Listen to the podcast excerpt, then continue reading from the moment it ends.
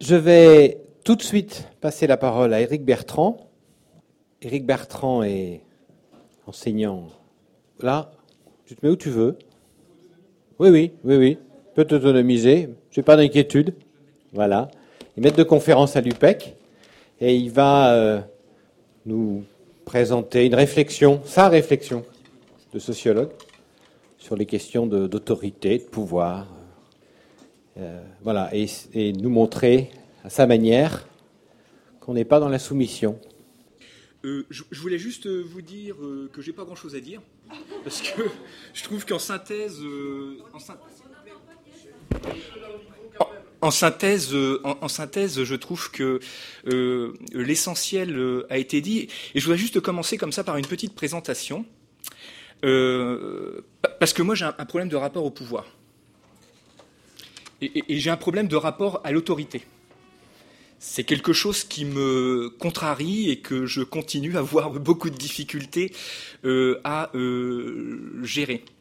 Euh, et, j'ai découvert que la question de l'autorité, c'est quelque chose qui traversait tout le monde et qui concernait pas seulement les chefs, les organisations, mais que c'est quelque chose qui concerne les sujets, vous, moi, nous, qui concerne les groupes sociaux, ah, il y a des tribus qui ont des, règles, des normes et, une manière de, considérer l'autorité et le pouvoir.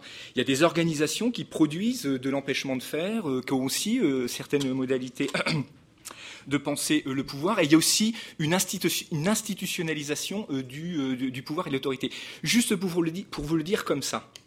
Je, pense qu'il nous faut penser l'autorité et le pouvoir dans, une, dans, une, dimension un peu euh, euh, plus, pluridisciplinaire, enfin pluridimensionnelle. Le pouvoir, c'est une question de personnes. Le pouvoir, c'est une question de groupes sociaux. Le pouvoir, c'est une question d'organisation. Et le pouvoir, c'est une question d'institution. Est-ce que vous me suivez euh, par là? Il faut, juste qu'on se dise. Si on est d'accord avec ça, sur le fait que le sujet, enfin le, problème de l'autorité et du pouvoir, c'est un problème subjectif, intersubjectif, c'est un problème social, c'est un problème organisationnel et c'est un problème euh, euh, euh, institutionnel, avant d'aller plus loin, il est hyper important qu'on partage au moins trois, quatre points de vue sur c'est quoi un sujet, c'est quoi, c'est quoi une organisation, c'est quoi le pouvoir et c'est quoi le travail. Enfin, il me semble que c'est difficile de parler euh, d'autorité et de pouvoir si on n'éclaircit euh, pas ça. Euh, l'intervenante, Madame Joly, Madame Joly, a évoqué quelques théories, quelques théories du sujet. Moi, je vous propose cette, approche-là. Pour moi, le sujet, moi, vous, nous sommes des, sujets sociaux. C'est-à-dire qu'on s'est construit dans, nos interactions avec les autres. Tous ici, on a une histoire un petit peu singulière avec le pouvoir et avec l'autorité. On a reçu une certaine éducation, on a fait de belles ou de pas belles rencontres à l'école, euh, au travail c'est pareil. Moi personnellement, j'ai vécu l'expérience de l'autorité et du pouvoir la première fois quand j'étais animateur sur un terrain d'accueil des gens du voyage. J'ai une éducation un peu serrée, et quand je suis arrivé euh, pour accompagner d'un point de vue éducatif des petits, euh, des petits mômes euh, issus du voyage, j'étais un peu en difficulté. C'est-à-dire que la représentation que j'avais de l'autorité et du pouvoir échappait un peu à leurs standards.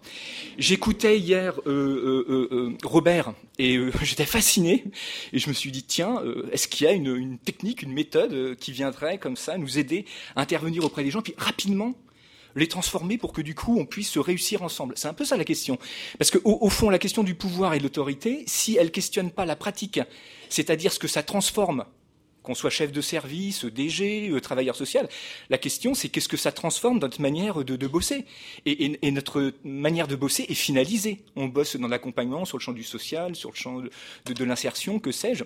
Et du coup, quand j'ai rencontré ces petits mômes-là, qui avaient un rapport au monde qui était complètement euh, différent du mien, eux, ils habitent dans, des caravanes, et que quand euh, ils venaient dans, le centre social, au bout d'une demi-heure, une heure, ils avaient des comportements qui étaient, enfin, vous connaissez, euh, vous connaissez ça euh, très très bien, ils avaient des comportements complètement déviants, c'est-à-dire qu'au bout d'une demi-heure, l'espace était trop, trop, donc ils s'agitaient. pareil, quand on réalisait quelque chose avec des petits sédentaires, tu réalises un, un petit plâtre, ils vont donner ça à la maman pour la fête des mères. là, les petits manouches, il n'y a pas de place pour conserver les trucs, et ils les jettent et détourne des plâtres pour ensuite écrire des trucs sur. Enfin bon, un rapport à l'autonomie, un rapport à, l'autorité euh, qui est complètement différente. J'ai compris que si je, restais figé sur ma représentation de, l'autorité dont, j'étais héritier, avec un père très, très, très, très, très directif. ça n'allait pas passer ça n'allait pas le, faire. Quand j'ai travaillé ensuite dans l'insertion, pareil, hein, euh, avec des formateurs, d'ailleurs souvent d'ex-éducs, ingérables des éducs. Si, certaines personnes ont des problèmes de rapport à l'autorité et au pouvoir, euh, c'est quand même des, des éducs, quoi. Euh, comme, comment on peut, accompagner des éducs qui ont, un rapport un peu particulier au pouvoir et au, pouvoir à l'autorité? Pareil, euh, du coup, en travaillant ensuite comme cadre, et puis comme cadre sup euh, à la direction de la formation, où j'ai euh, essayé de manager 50% de cadres fonctionnaires, 50 cadres non fonctionnaires, c'est pas les mêmes tribus. ça fonctionne pas de la même manière. Et là, vous mettez tout ça ensemble. Et si pour le coup, on a une espèce de stéréotype en disant, bon, on va faire comme ça, il y a qu'à faucon et tout, on est, on est juste mort. C'est pas possible. Donc, du coup, si vous voulez, moi, je, je viens vers cette question-là avec un peu d'humilité euh, en me calmant un petit peu sur mon désir de toute puissance de produire le monde avec autorité, etc., euh, euh, etc. Sur le pouvoir, c'est hyper théorisé, mais il y a quand même peut-être un ouvrage intéressant à lire. Alors, moi, je regarde la question du pouvoir et de l'autorité. Je suis pas spécialiste là-dessus. Moi, je travaille plutôt sur la question d'apprentissage expérientiel et organisationnel. Moi, ce qui m'intéresse, c'est comment les gens apprennent en faisant et comment, du coup, l'organisation produit potentiellement les conditions, euh, les conditions d'un apprentissage collectif. C'est un peu ça qui me, mon, obsession. Évidemment, c'est traversé par la question du, du, pouvoir euh, et de l'autorité. Alors, le pouvoir, c'est hyper théorisé. Donc, l'ouvrage de référence, il y a le vocabulaire de, psychosociaux euh, chez RS, qui est très très bien. Il y a deux beaux articles hein, sur le pouvoir et l'autorité. On le lit une demi-heure et la messe est dite. Euh, ce qu'on peut juste dire comme ça euh, pour pour euh, pour distinguer, Akima posait la question hier en disant mais c'est quoi la, distinction, le rapport entre entre pouvoir et autorité? Moi où j'en suis aujourd'hui, voilà comment je vois les choses. Je ne dis pas que j'ai raison. pour moi, le pouvoir, c'est plutôt de l'énergie, c'est plutôt de l'action, c'est plutôt des moyens. Et l'autorité, c'est la capacité à pouvoir agir à la fois sur le monde, sur les autres et éventuellement sur soi-même, si on est un peu réflexif. Donc si vous voulez, pour moi, il y, a, un lien entre autorité et pouvoir. L'autorité, c'est plus vers le sujet, euh, le pouvoir, c'est plus vers les moyens, euh, les artefacts socio-techniques, etc., euh, etc. Et donc il y a des gens qui ont beaucoup d'autorité sans avoir de pouvoir. Et il y a des gens euh, qui ont une puissance euh, d'action euh, sans être connus et qui ont très peu d'autorité. Je le perçois aussi en accompagnant des, cadres, des cadres sup, notamment dans le milieu de la santé. Et donc, du coup, c'est pas quelque chose qui, est aussi,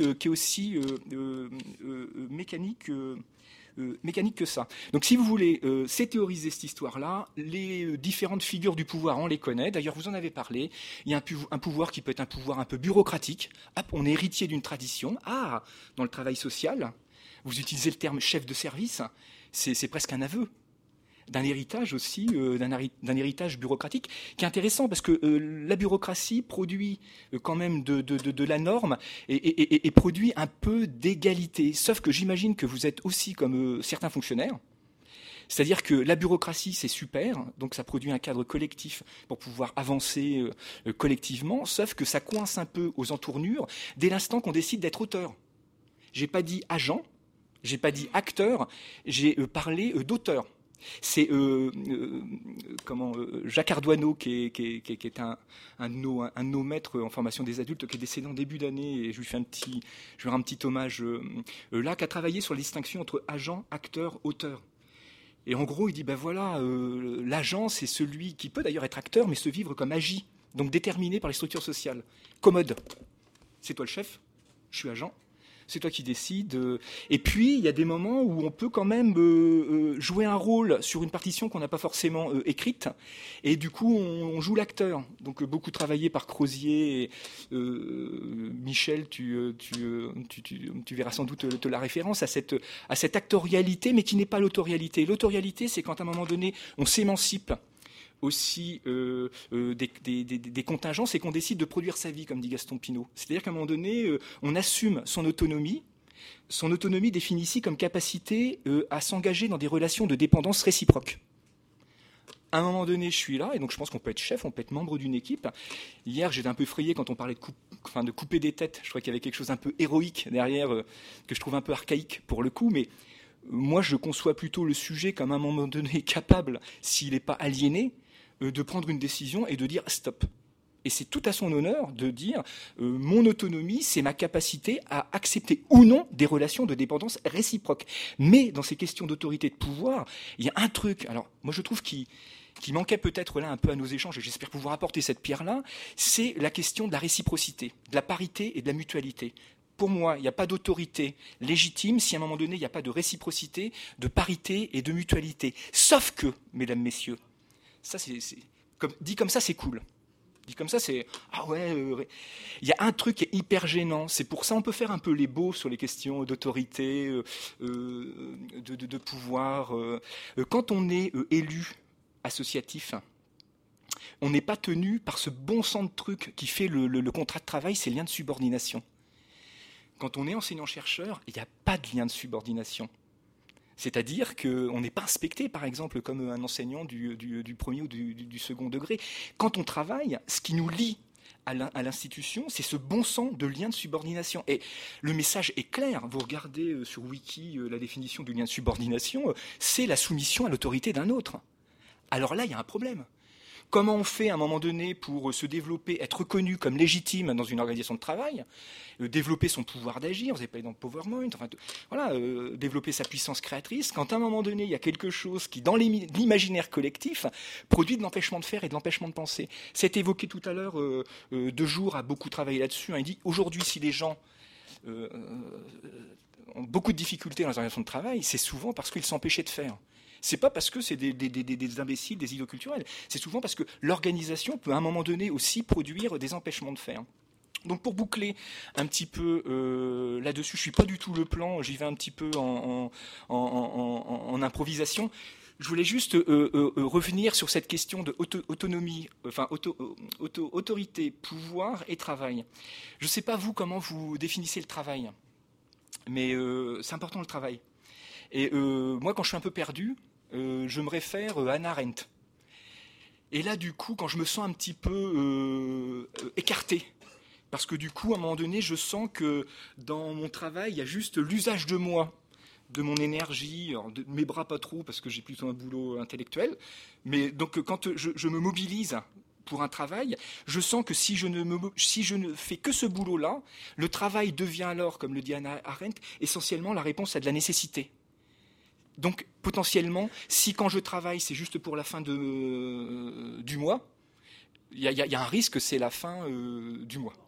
Donc du coup, euh, elle dit un truc qui est plutôt intéressant. Alors elle, est, donc pour regarder un petit peu la condition, c'est un peu une critique de Marx. Pour regarder la condition humaine, elle, éclate les, trois pôles qui définissent le travail. Elle dit ah, il y a un peu ça, et aujourd'hui quand même, il y a certaines personnes dans des institutions pour qui le travail c'est la fin du mois. Et quand le travail est appauvri, parce qu'on est, euh, comme dirait Habermas, colonisé par euh, des directives euh, bureaucratiques, administratives qui viennent de l'extérieur, passer plus de temps à dire ce qu'on fait plutôt qu'à faire, à un moment donné, il y a, de quoi euh, péter les plombs. Donc il y a beaucoup de personnes aujourd'hui qui vivent le travail essentiellement comme une mobilisation de leur énergie, de leur, euh, de leur, euh, de leur, de leur corps pour, pour produire quelque chose dont ils ne voient pas forcément le résultat. Il y a une deuxième dimension qui est importante chez Anna Arendt dans le, dans le travail, c'est la question de l'œuvre. Vous, dans vos métiers, c'est un peu pareil que dans, le, secteur euh, euh, médical. Les gens sont pas loin du sens de l'action. Et ils, sont rattrapés par le sens de l'action. Ça s'est entendu tout à l'heure. Euh, alors, même si je trouvais qu'on parlait beaucoup de comment, mais qu'on a quand même parlé un petit peu de pourquoi, le sens de l'action ramène à la question de l'œuvre. Quand tu rentres chez toi, et que tu as réalisé le travail, et que tu constates qu'en effet, il y a des choses qui avancent, que c'est là, extérieur à toi, et puis que ça euh, dépassera ta propre existence. Il y a quelque chose qui est un petit peu transcendant et qui donne un petit peu de cœur à l'ouvrage. C'est la deuxième dimension du, euh, travail, c'est la question de l'œuvre. Aujourd'hui, dans les pathologies du travail, il y a aussi cette question qu'aujourd'hui, on, voit peu euh, le travail réalisé parce qu'on est soumis à une temporalité qui n'est pas le temps de l'homme. Avec un grand F, bien sûr, Akima. homme avec un grand F.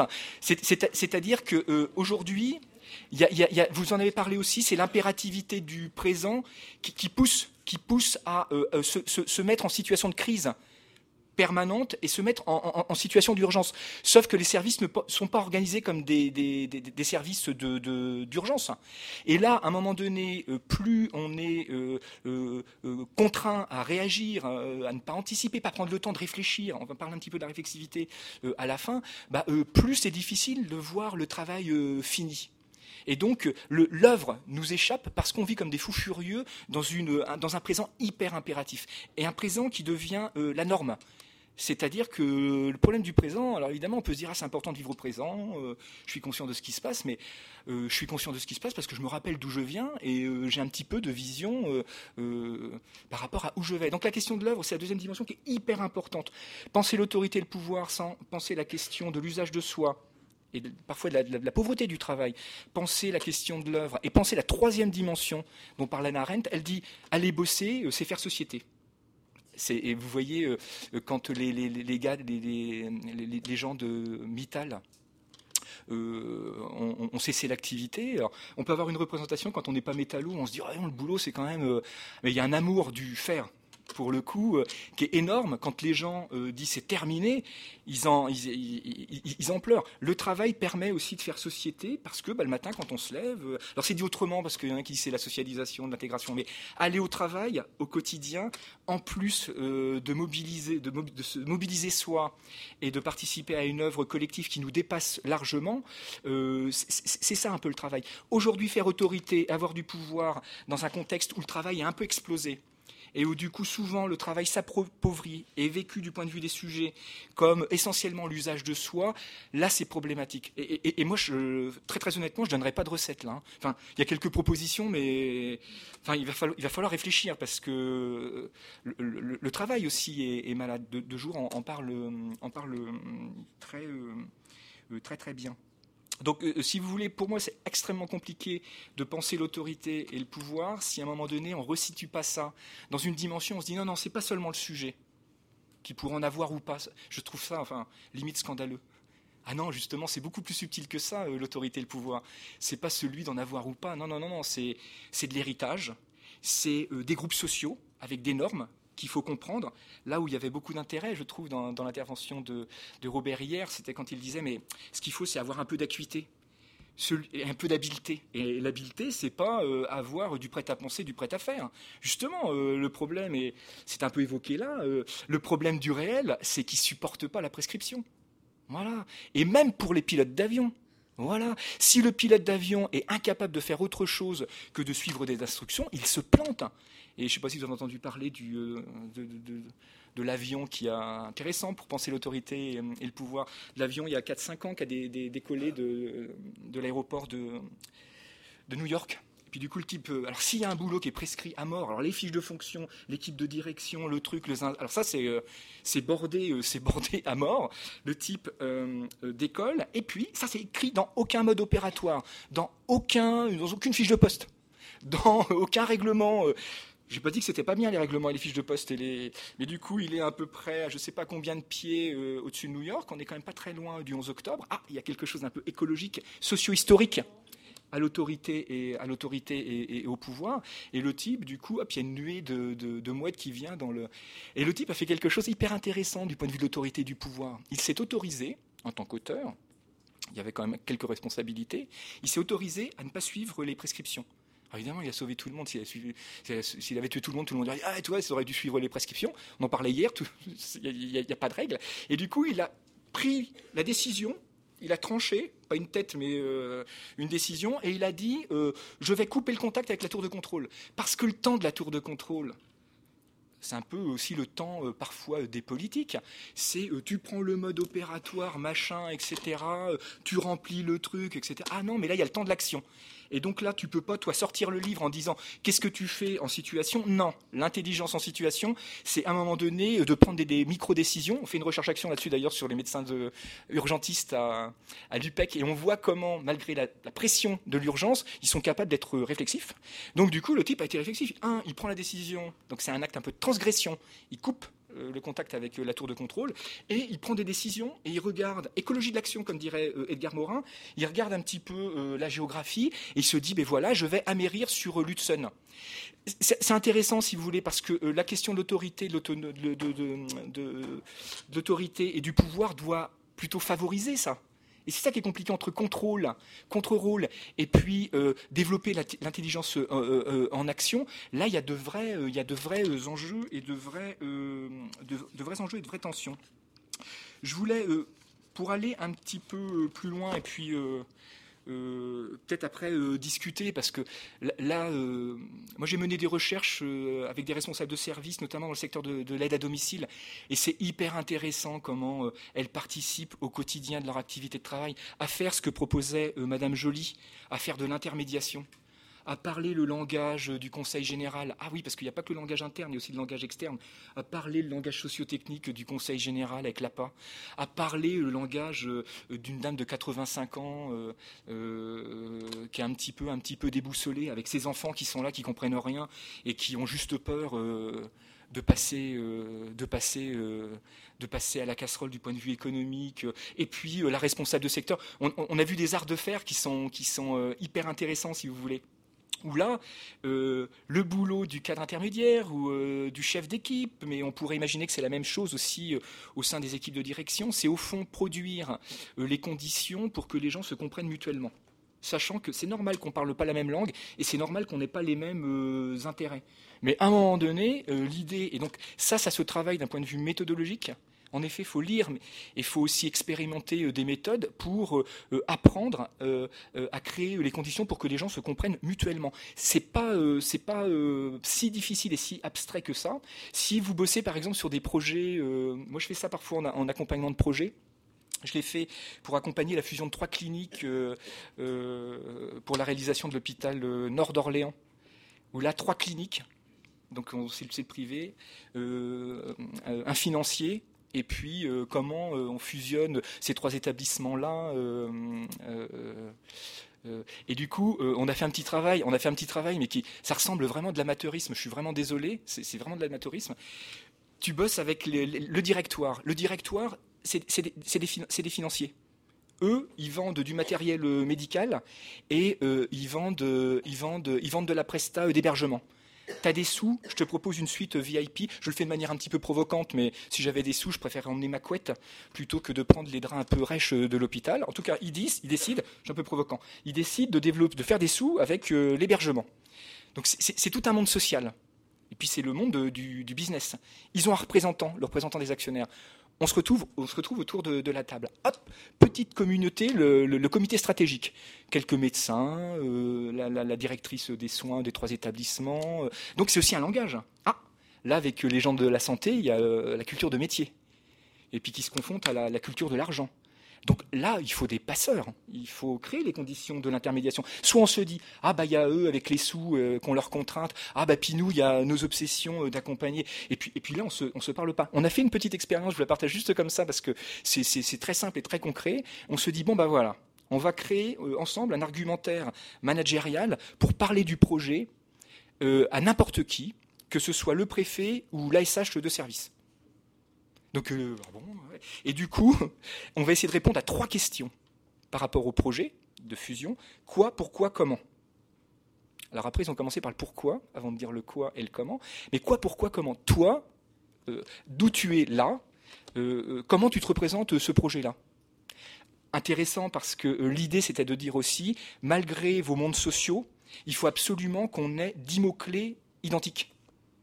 Ça pousse à discuter, ça pousse à délibérer, euh, c'est-à-dire qu'à un moment donné, la question euh, du euh, comment prenait beaucoup de place, même pour les cadres qui se refusaient de dire en disant oui le sens c'est important on va être associé à la question du sens mais bon sang le sens c'est pas facile à coproduire.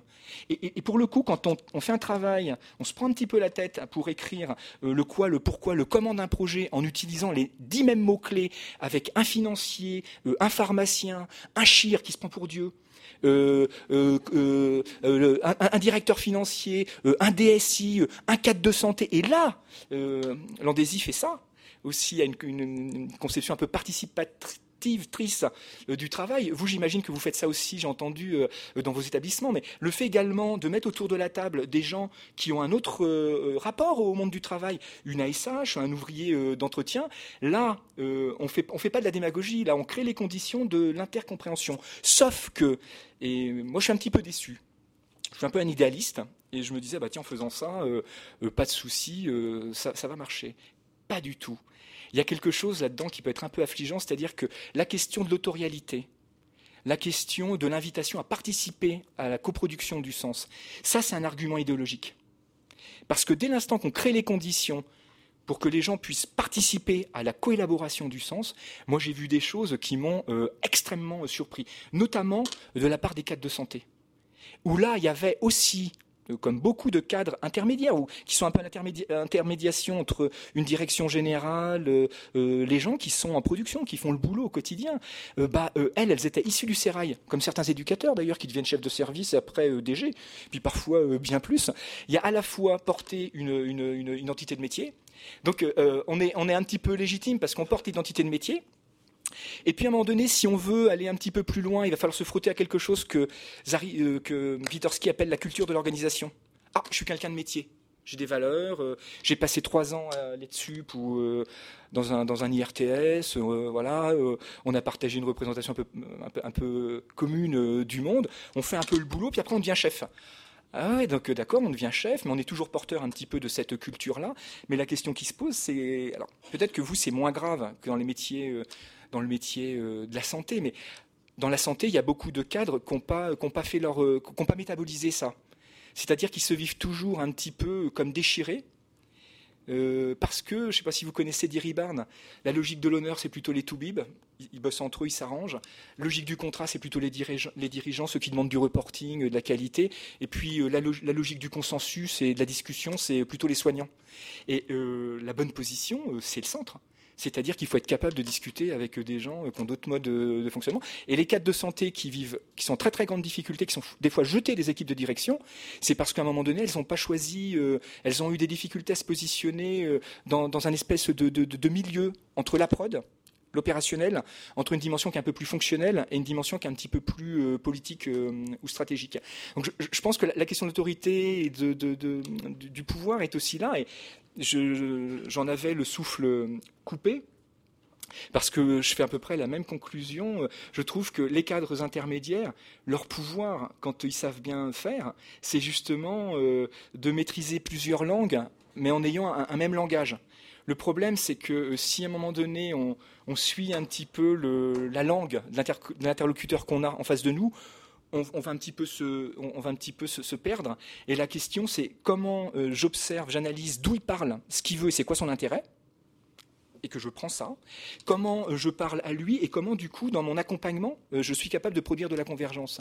Je vais juste vous donner une petite une petite petite anecdote pour expliquer ça, pour dire que au fond c'est assez concret quand même d'accompagner d'accompagner des processus intercompensifs. Oui, il faut des espaces-temps. oui, il faut peut-être développer une compétence réflexive, c'est-à-dire qu'il faut passer du théoriser ça par mes zéros, mais j'ai aussi écrit un petit truc, euh, je vais faire comme Bernard. Enfin, j'ai pas, j'ai pas la j'ai pas l'art de, de Bernard, mais j'apprends vite. Non, Robert, Robert. Mais euh, parce qu'il a quand même fait de la promo hier à fond les gamelles. Moi, je me dis, mais personne me lit. Bah évidemment, un, ça intéresse pas forcément quelqu'un. Puis toi, t'es pas, tu vends pas ton truc. Donc, j'ai un petit article l'année dernière dans la revue Éducation permanente. Euh, on le fera euh, passer, qui, qui, va un petit peu dans le, qui va un petit peu dans dans le fond des choses. Je voulais juste là partager une petite. alors, je, je fais attention parce que c'est une recherche, donc c'est filmé. Donc il faut que je fasse un petit peu attention. Mais pour illustrer un petit peu cette nécessité de faire converger des gens qui n'ont pas le même intérêt, et c'est normal. Il peut y avoir des antagonismes, et c'est normal. Euh, alors évidemment, quand c'est pas de l'injonction paradoxale, ça va. Mais les antagonismes, si on a un petit peu habitué à la, pensée complexe et qu'on a lu Edgar Morin, on voit que le problème, c'est de se dire tiens, comment ça plus ça, ça peut produire quelque chose euh, d'autre de, ternaire. Et j'ai un, petit, récit d'expérience à vous partager avant, de, qu'on, discute. Euh, pendant mes travaux de, recherche, pendant ma, thèse, à un moment donné, je travaillais donc, euh, dans une grande entreprise publique. Très grande entreprise publique. 300 000 personnes. mais je dirais, dirais pas le nom. Et, du coup, à un moment donné, et, je, faisais mon travail de recherche dans un contexte où il y avait deux, deux c'est la poste. et, du coup, et du coup. De toute façon, la thèse est publique, alors je peux, je peux, je peux balancer. Non, non, non, je, je, suis, je suis, je suis pas. Il n'y a pas de problème d'éthique. Et à un moment donné, donc le contexte, c'était deux projets majeurs création de la banque postale euh, au milieu des années 2000, et puis réingénierie euh, des outils de prod, le, courrier. Donc euh, ils, ont, ils ont complètement repensé la, localisation des, centres de production pour eux, et puis la manière d'organiser le, travail. Et du coup, à un moment donné, dans un établissement, il y a eu des problèmes. Alors, culture, autorité, pouvoir, organisation, la nuit, tous les chats sont gris. Euh, ici, il y a des gens qui ont sans doute des services de nuit. Euh, la nuit, euh, c'est pas les mêmes règles, la même règle, les mêmes règles que, le jour, quoi. Et là, un patron de structure comme ça qui fait trois ans sans trop de difficultés en termes de, de relations sociales, c'est quelqu'un qui est immédiatement est propulsé dans les corridors, j'allais dire des corridors de l'ennui du siège. Et là, dans les petits, endroits feutrés, parce que trois ans sans conflits sociaux, euh, c'est la médaille. Là, tu vraiment. Euh, donc, les, types, ils y vont, ils ont un rapport à l'autorité et au pouvoir euh, qui est pas très, comment dire, enfin, qui est un petit peu animé par leur propre stratégie. C'est-à-dire qu'ils sont pas du tout dans la, stratégie du nous, ils sont dans la stratégie du jeu. Euh, je, vous donnerai le, support là, mais il y a les figures des, différentes, euh, différents modèles d'autorité. Il y a le charismatique, il y a le bureaucratique, il y a le technocratique, il y a le coopératif qui est travaillé par certains ici, qui est sans doute le plus prometteur. Mais lui, c'était plutôt un autocrate. Et puis il y allait. Alors évidemment, il avait ses préférés. Et puis dans ses préférés, il y avait un type qui était un peu euh, il avait un peu la main, la main lourde. Et puis la nuit, euh, comme les, comme c'est pas tout à fait les mêmes règles, euh, bah, évidemment, euh, quand on a un niveau de conscience altéré, c'est pas grave. De toute façon, il fait nuit. Et, du coup, du coup, il s'est, passé, il s'est passé ce qui devait se passer. Un type un peu. Hier, la, glorification de la puissance, etc. J'ai bien aimé, mais dans l'environnement de travail, je trouve que c'est pas. ça. le sport, c'est chouette on, fait venir hein, dans des colloques des. Là, c'est juste un petit peu pour faire mon malin, mais euh, dans, l'organisation de travail, c'est complexe. Donc le type euh, voit des gens faibles, voit des gens forts. Il accompagne pas du, tout, du point de vue managérial, un chef d'équipe. Et il y a un chef d'équipe un peu aviné euh, qui commence à être un peu autoritaire avec un type un peu plus faible. Ah, ça veut dire que pour travailler, il faut être on n'est pas, on n'est pas au 19e siècle là. Et donc le type, à un moment donné, parce qu'il est un peu différent, bing, il se prend un pain il se prend un pain, euh, euh, euh, fracture de, la mâchoire. Partage des mondes vécus, je voulais finir là-dessus, partage des mondes vécus. Produire de l'intercompréhension, c'est partager les mondes vécus. Les mondes vécus de chacun, c'est à chaque fois trois mini-mondes pour chacun d'entre nous. C'est notre subjectivité, là d'où on vient, ce à quoi nous seuls avons accès. Ah, mon histoire, ah, ma manière d'être au monde, ah, ma, sensibilité, ça c'est ma subjectivité. Si on veut se comprendre, il va falloir que j'engage ma subjectivité, que tu engages ta subjectivité, mais si on fait que ça, on va se faire des, des papouilles. C'est pas suffisant, c'est important d'engager sa subjectivité, mais c'est important aussi de replacer sa subjectivité dans, dans un deuxième monde qu'on appelle le monde social. Le monde social, c'est ce pour quoi on est là les règles, les valeurs, les traditions, les codes. Ah, dans cette organisation, il est permis de se taper sur euh, la tête non. Toi, donc, il faut que tu engages ta subjectivité. On replace ça dans le monde social de l'organisation. On est là pour produire quelque chose. Et il y a un troisième monde qui produit le monde. Je l'avais modélisé, j'avais fait un super schéma, euh, vraiment désolé, euh, pour que ce soit plus facile euh, d'appréhension. Et le troisième monde, c'est le monde un peu objectif. Le monde objectif, c'est le monde pour lequel on peut dire c'est vrai, c'est ou c'est pas. Le monde social, c'est juste, c'est pas juste. Le monde subjectif, c'est t'es sincère, t'es pas sincère. Le monde objectif, c'est c'est vrai, c'est pas vrai. Ici, on pourrait discuter des heures et des heures. Il faudrait y aller pour montrer que euh, la Terre ne tourne pas sur elle-même et autour euh, du Soleil. faut y aller quand même, ça. Donc ça, c'est le monde objectif. Donc à chaque fois qu'on discute et qu'on veut se comprendre, on fait tourner trois mondes. Et quand les gens parlent, on voit s'ils parlent du subjectif, on voit s'ils parlent du monde social, le travail, et on voit s'ils mobilisent des savoirs vrais, des théories, Sauf que du coup, euh, aujourd'hui, on se fait, pardonnez-moi l'expression, un peu enfumer par des gens qui voudraient théoriser des choses qui ne sont pas euh, théoriques, objectives. Aujourd'hui, quand, euh, quand, on parle de résultats ou, et qu'on s'intéresse davantage aux résultats euh, plutôt qu'aux conditions de réalisation du résultat, on se trompe. Et là, dans les organisations, il y a, comme dit Habermas, colonisation des mondes vécus. Imaginez, euh, j'ai vécu l'expérience quand j'étais formateur euh, insertion, il y a un collègue qui faisait des bacs pro, et alors ceux qui faisaient des bacs pro avaient une prime. réunion de fin d'année, et lui, 100% de réussite. Et on lui dit, putain, pardon, excusez-moi, bravo, super, c'est vraiment génial. et on lui dit, combien d'étudiants? Putain, alors là, et, là, si vous voulez, colonisation du monde vécu, aujourd'hui, c'est comment on peut jouer sur du quantitatif pour brouiller un peu les cartes au niveau euh, du, qualitatif et puis être obsédé par la maîtrise du monde. Habermas est hyper critique. Il y a un lien avec euh, l'intervention de Robert hier, c'est que euh, la théorie critique pour penser l'autorité et le pouvoir, c'est une pensée qui dit attention, il y a des fous furieux à une époque qui ont été dans une ultra-rationalisation du monde social et des mondes subjectifs à, des fins euh, destructrices et aliénantes. C'est un petit peu ça l'alerte. Donc du coup, quand on veut se comprendre, il faut faire circuler les trois, les trois mondes. Et nous tous, on est porteurs de ces trois mondes-là. Sauf que si on ne sait pas, on peut se faire balader. Donc la méconnaissance est à l'origine euh, du pouvoir quand il, euh, est, absurde et qu'il vise la domination et l'aliénation, c'est quand du coup il, s'appuie sur la méconnaissance. Quand on est dans la méconnaissance, qu'on est dans l'illusion du pouvoir de l'autre, quand on n'est pas très très très réflexif. On se fait des idées, on est euh, fragile et on peut être manipulé. Je voulais juste terminer sur un petit exemple à partir du modèle euh, des mondes vécus. Monde subjectif, monde social, monde objectif. Réunion avec euh, le patron du centre de tri, enfin du, l'outil de production, comme disait Robert, il, me manque un petit peu Robert, hein. comme disait Robert, c'est hyper important la tenue. Le patron du centre de tri comme ça. L'ARH, un peu comme ça. Quand on voyait les visages, on voyait les obsessions. Comme ça. L'ARH, pas de vague, pas de vague, pas de vague sur le territoire. Euh. Le médecin de prévention, expert, technocrate, expert. Je vais euh, démontrer que cette personne a été frappée parce qu'il y a en effet une fracture. Elle mobilise, elle, le monde objectif pour dire savoir d'expert cette personne a bien été violentée, elle a eu la fracture, donc discours d'expert pour dire son truc. Donc elle, elle parle. Elle, désaffective désaffectivise complètement le, relation. Elle dit oh, voilà, on m'a demandé d'observer le monsieur. Le monsieur, il a en effet euh, été euh, frappé. Donc, monde objectif.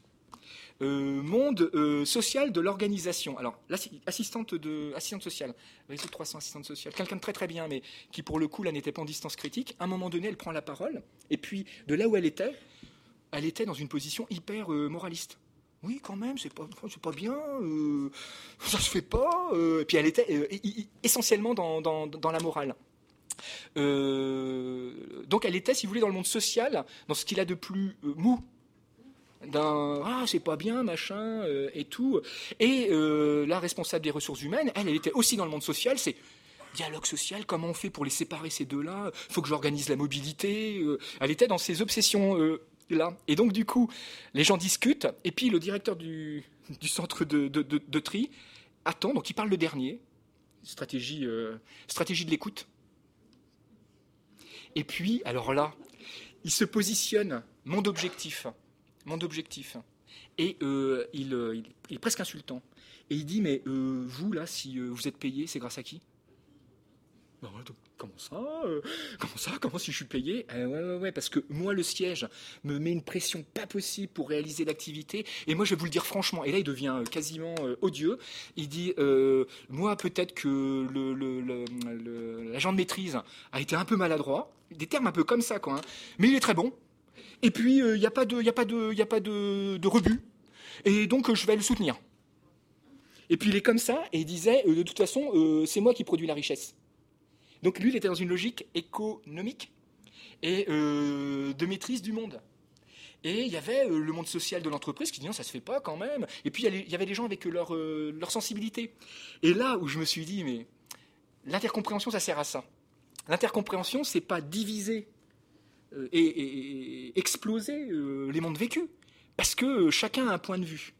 Et la question, c'est pas d'être moraliste à tout craint et de dire, bah non, lui c'est un salaud, elle c'est plutôt quelqu'un de bien. C'est lui, il parle de là, lui, il parle de là, elle, elle parle de là.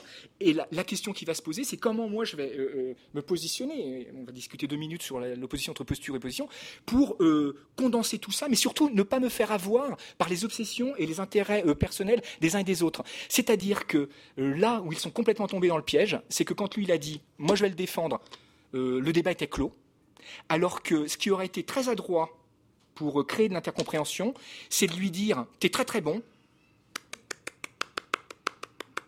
Mais, et là, il aurait fallu aller sur son terrain, le terrain de l'économique, et dire, euh, quand tu es très très bon, tu produis quand même de la casse sociale, c'est un coût en termes d'image, c'est un coût en termes de santé, et si tu veux, tu pourrais être encore meilleur.